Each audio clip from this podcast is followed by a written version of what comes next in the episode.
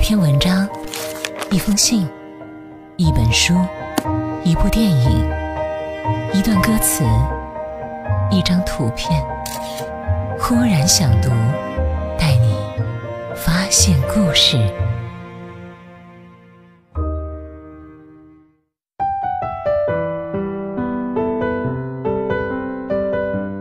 欢迎收听《忽然想读》，我是忽然。这期节目录制的时间是在二零一八年的十一月三十日。这一天，马航调查组宣布解散，一千七百多天吃泡面等你回家的日子结束了。今天，我们就来聊一聊这些日子背后的故事。你还记得四年前那架失踪的飞机吗？他载着二百二十七名乘客和十二名机组人员飞上蓝天，但消失在这个世界，从此渺无音讯。这次，他重新回到了人们的视野，不是因为发现了这架失踪飞机的下落，也不是找到了它的残骸，而是他宣布：我们不搜了。十一月十四号。马航代表在与失联乘客家属的见面会上表示，马航三七零事件原调查团队将于十一月三十号解散。一百五十四位中国失踪乘客的家属们，终于流干了最后一滴眼泪。这一世，将变成无尽的等待。四年过去了，除了无止境的等待和官方给出的一次次很遗憾。很抱歉，没有进展外，他们什么都没等到。家属自费来到见面会，没有人给这些家属准备饭菜，他们和马航代表年复一年的等待着，周旋着，在网上查阅各种官方的、非官方的，甚至是骗人、故弄玄虚的资料。在这最后一次的见面会上，有一位一边流泪。一边吃泡面的大叔。五年前的那场飞机失事，让他一下失去了四个亲人，全家就他一人了。他过着最拮据的生活，每个月都会来到家属见面会，打听自己亲人会不会还尚在人间的消息。我都不知道他是怎么独自一人撑下去的。可能，唯一支撑他的。就是他的四个亲人会回来，陪他共享天伦。现在一句，撤了，不搜了，他以后该怎么办啊？马航失事乘客家属中有位父亲叫文万成，去年采访视频中，他还一直坚信没有消息就是最好的消息。只要一天没有找到飞机，自己的儿子就有活着回来的希望。但是支撑他这一切的一个大前提，就是找人。搜寻工作不能停，飞机要继续找，活要见人，死要见尸。他拒绝了几百万的赔偿，因为他觉得孩子没有死，他不要赔偿，只要孩子。我永远也忘不了这位坚强乐观的父亲唯一的一次崩溃的时候，他在江边大喊：“儿子，回来吧！”电影《失孤》里，刘德华遇到老和尚，有这样一段对话：“我这辈子还能找到我的孩子吗？缘起缘灭，全靠你自己。”你放弃了，你和孩子的缘分就真的灭了。你继续找，就还有一丝缘分。而现在一句移交其他部门，我们已经尽力了，成为了压死骆驼的最后一根稻草。网络上一名叫漫步鱼的网友是马航失事人员家属。五年前，她的丈夫作为安全程序工程师出差归国，坐上了这趟飞机，再也没有回来。这五年，她偶尔会登上社交平台，对丈夫说说心里话。她让我们体会到了什么叫思念一个人到极致。老公，森林公园的樱花、迎春花都开了，你赶紧回来，带我去散步好不好？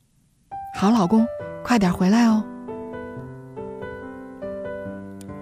刚刚小时候的邻居妹妹来家里看望，给我看她七个月宝宝的照片，低头看到的一瞬间，眼泪又流成河了。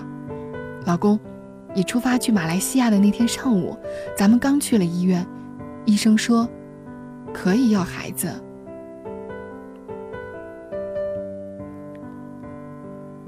快回来吧，好不好？该交水费了，我不知道怎么弄。那谁，我会自己交水费了。等你表扬，快回来哟。我努力的吃饭，努力的睡觉，可是体重还是往下掉。我好害怕你回来了，我也不在了。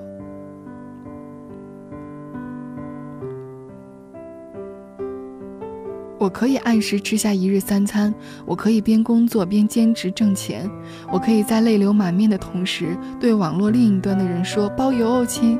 我学会了交水电费，我习惯了一个人走那段回家的路，只是伪装的坚强，每天都有崩塌的时候。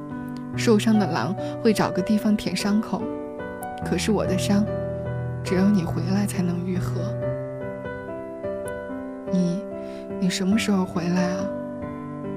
快点回来！第三年、第四年，他还是偶尔梦到他，梦到那架飞机的人都回来了，他与他最后一个出来团聚。而第五年，丈夫的微博被强制关注了几个营销号，她却像疯了一样的开心。她去问客服：“为什么我丈夫关注了新的人？他是不是有可能在哪个地方登上了微博？他是不是要回来了？”明明所有人都知道这个号只不过是系统的强制关注，但没有人忍心在评论里直接跟他这么说。但现在搜救队要解散了，这件事仿佛在告诉他，人不太可能回来了。谁忍心呢？银行柜员也曾经讲述过这样一个让人心如刀割的故事。大概在前年，我在银行工作。一天，有个先生来办业务，说他爱人信用卡账单来了，要给他还款。我一看账单只有一百块钱年费，就跟他说这是年费，让您爱人刷几次卡就能免。先生说没事儿，我给他还了吧，通知他可能不太方便。当时我有点着急，因为明明这个钱可以不用交，说话语气就有点冲。我说您爱人怎么可能联系不到呢？特简单，刷几次卡就可以，不用多交这一百块。先生态度一直特别温和，他说：“你知道马航 MH 三七零吗？”我当时有点懵，说知道。然后他说：“我爱人就在那上面。”当时特别难受，说了好几次，说：“先生不好意思，马上给您办。”先生还跟我说：“没事儿，我就是为了让这个卡一直保持正常使用的状态。你说，万一哪一天他要用呢？是不是？”我使劲点头说：“嗯。”这件事情直到现在，我每次想起来，都难过的想哭。很多人不知道，信用卡更新期也是五年，在法律上，失踪可以认定死亡的期限一般是四年。大多数人以为忘记一个人四年差不多了，可是你以为忘记一个深爱的人真的这么容易吗？在四川有位叫陈国光的大爷，每次出门都会推着一个空荡荡的轮椅，这个轮椅上的主人是他的妻子，已经去世很久很久了，但大爷却习惯了每天推着轮椅，仿佛老伴儿还坐在上面。我习惯了推你走路的时光，我习惯了这个姿势，习惯了和你一起的日子。习惯怎么能这么轻易就放？大雪纷飞的安徽，一名八旬老太出门之后一直没有回家，焦急之下，子女报警。找到老太太时，她满身泥水，静静地清理着老伴坟前的积雪和杂物。十年生死两茫茫，不思量，自难忘。台湾高雄一名八十六岁老爷爷找民警，说自己出门帮妻子买午餐，却忘了家门密码。但警方开门后，屋内只见一张遗照。联络老人的孩子才知道，老人轻微失智，而妻子已经过世一年。这一年里，他跟遗照一起生活，每天会帮妻子买饭，好像他还在世一样。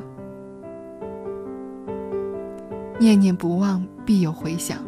但我想，他是支撑很多人活下去的唯一一丝光亮了吧。薄情世界里的深情总是这样温暖，又这样令人难过。我能理解茫茫天地耗费大量财力物力去找寻消失飞机失事了五年的人，在这个成人的世界里不理智、不现实。但我做不到跟他们说那句“对不起，搜救队解散了”。我做不到让他们开始新的生活。因为在他们自己决定重新开始之前，谁都没有这个资格。我愿意相信，未来的某一天，有架飞机穿过云层，远归的人做了一场漫长的梦，在机场与久违的人相逢。理智是一回事儿，善意和同理心又是另一回事儿。对很多人来说，走出来是忘却。是背叛，就像《寻梦环游记》里那样，人的一生要死去三次。传说中，人这一辈子共有三次死亡：第一次是你的心脏停止跳动，生物学上的死亡；第二次是在葬礼上，随着人们的鞠躬，你的社会地位死亡；第三次，也是最后的死亡，是当这个世界上最后一个人将你忘记。有些人在你心中从未离开过。有一张空荡荡房间的照片，是天津的倪志亮家，他的未婚妻在马航 MH 三七零上，至今毫无音讯。这个空房子，他本来打算装修做婚房。一个人守着一个房子，等待着那个人回来，在现实来临之前，谁都不想袖手旁观。而现在，搜救队伍宣布解散，难道有些人真的等不到了吗？如果你问我他还会回来吗？我仍然会答，他会回来的。真正的死亡是忘记，爱的反义词也可能是忘记。主持人梁继章曾给自己的亲人写过这样一段话。亲人只有一次的缘分，无论这辈子我和你会相处多久，你一定要珍惜共聚的时光。下辈子，无论我们爱与不爱，都不会再相见。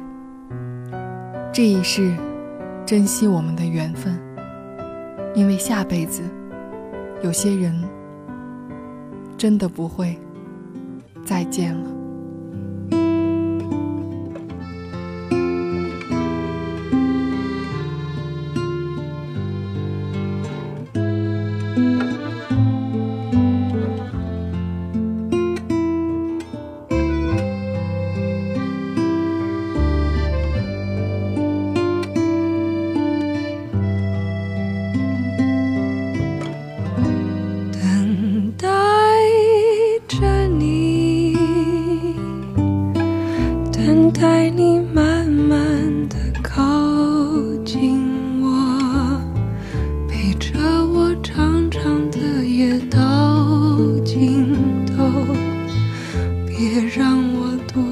自守候